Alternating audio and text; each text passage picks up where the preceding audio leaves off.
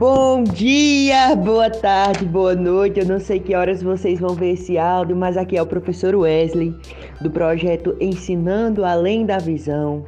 Projeto de extensão realizado na parceria entre a Universidade Estadual da Paraíba e o Instituto de Educação e Assistência aos Cegos do Nordeste, o Instituto dos Cegos aqui em Campina Grande.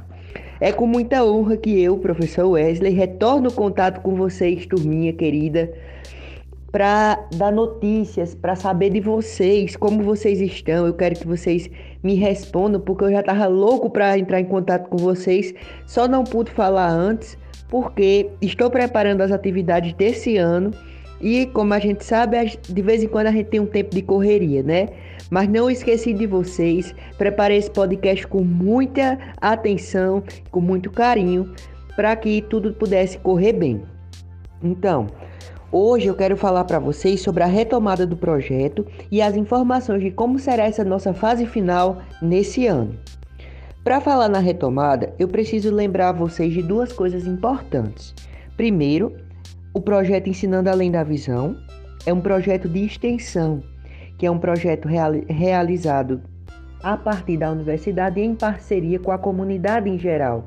Nesse caso, com a comunidade específica do Instituto dos Cegos, com vocês, com o intuito de desenvolver uma educação inclusiva, principalmente através dos modelos táteis e de metodologias que ajudem os alunos com deficiência visual, sejam cegos ou com baixa visão, a aprender melhor. Nós viemos trabalhando com vocês um tema muito importante que é o tema dos animais peçonhentos e com ele a gente aproveitou para tratar sobre educação ambiental e diversos aspectos da biologia. Bom, o nosso projeto findou, terminou no ano passado, com ótimas reuniões, com ótimos aprendizados. E esse ano, para falar da retomada, além de ter lembrado para vocês de que trata o projeto, eu quero lembrar para vocês sobre os animais peçonhentos que vimos. Animais peçonhentos são aqueles que produzem veneno e têm a capacidade de injetá-lo nas suas vítimas.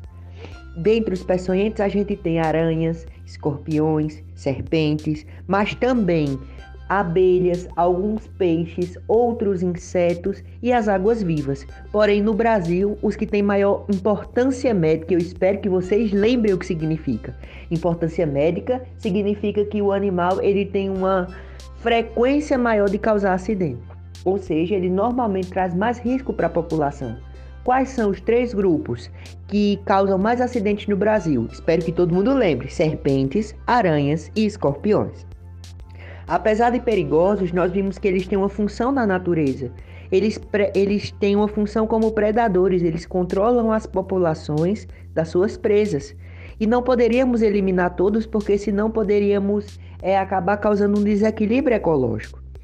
Apesar de muitas vezes a gente ver que existem mitos de que esses animais são muito inteligentes e até maldosos, vimos que o seu cérebro, teoricamente, ele não é capaz de desenvolver, por exemplo, a capacidade da cobra coral olhar para você e dizer: Eu vou matar ele e eu vou picar.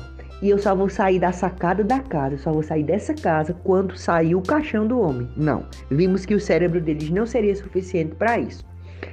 Então, vimos mitos, vimos lendas e vimos que é importante também preservar esses seres vivos que têm sua beleza.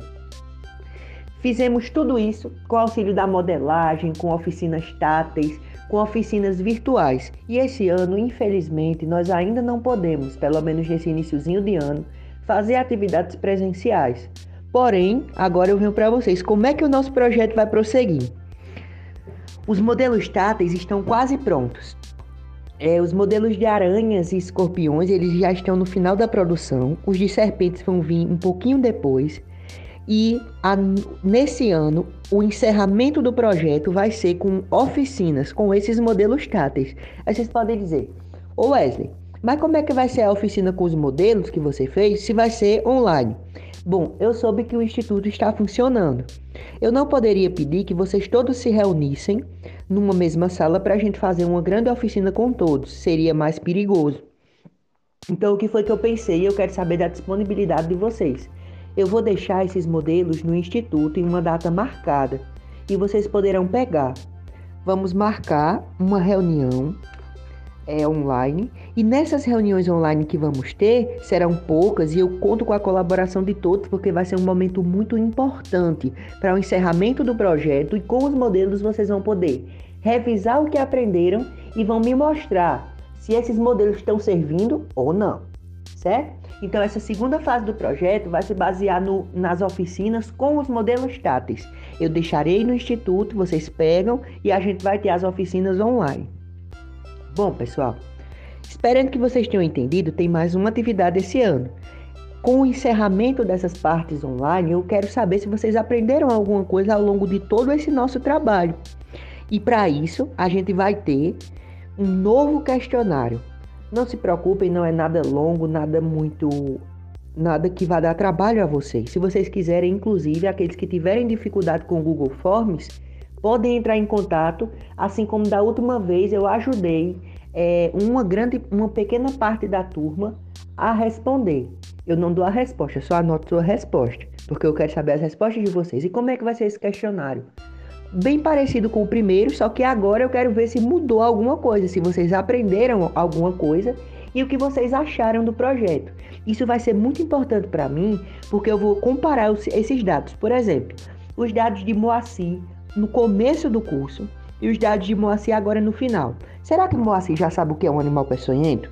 Será que ele gostou do projeto? Será que ele achou que fez diferença? Então, comparando os dados de cada um de vocês, eu vou poder divulgar o nosso projeto para todos os professores que tiverem interesse.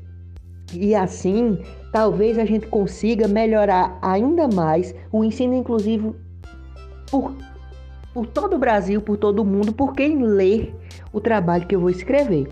Então eu ficarei muito agradecido se vocês participarem dessa fase final, até porque foi como nós combinamos eu acredito que vocês vão gostar. Ser, vão ser momentos bem leves e descontraídos com o uso dos modelos táteis, encerrados com a nossa última reunião e os últimos questionários. Então a gente vai marcar essas reuniões dependendo de assim que eu receber esses modelos táteis e realizar essas reuniões finais. Eu conto com a participação de todos e no final do ano espero que a gente possa fazer uma confraternização, porque esse ano, é, além desse projeto final com vocês, eu e a professora Carla vamos desenvolver um curso para professores. Como nós tivemos tantos resultados bons com a turma, é, vamos ensinar professores a ensinar inclusivamente, aj ajudar professores a entender a importância da educação inclusiva e o uso de modelos táteis e para isso também precisamos dessa finalização.